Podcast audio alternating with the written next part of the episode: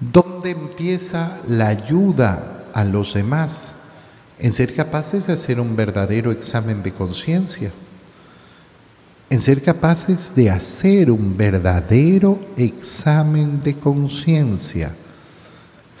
De siempre estar mirándome, mirándome a mí mismo pero nunca quedándome limitado. No, yo, yo, no puedo decirle nada a nadie porque yo tengo mis pecados a cuestas.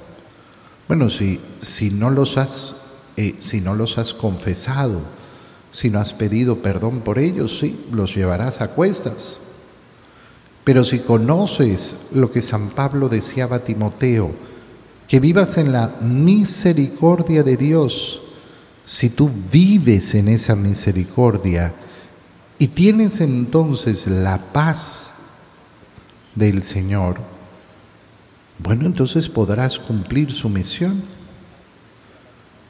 La ayuda a nuestros hermanos, por tanto, no empieza en la crítica y en estar viéndole los defectos al otro, sino en ese deseo de vivir verdaderamente la profundidad del Evangelio, de transformar mi vida, y no hay transformación posible en aquel que no hace examen de conciencia.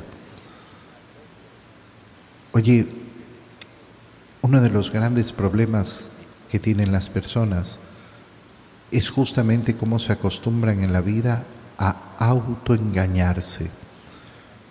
El autoengaño es uno de los problemas más profundos que hay.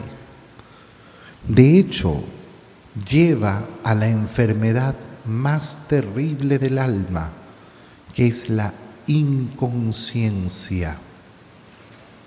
Aquel que no quiere hacer conciencia. Oye, el Señor nos extiende los brazos con su misericordia para encontrar la redención, para encontrar el perdón de nuestros pecados.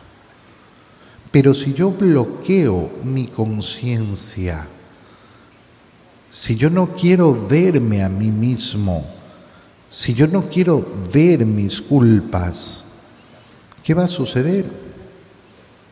Que no voy a pedir perdón.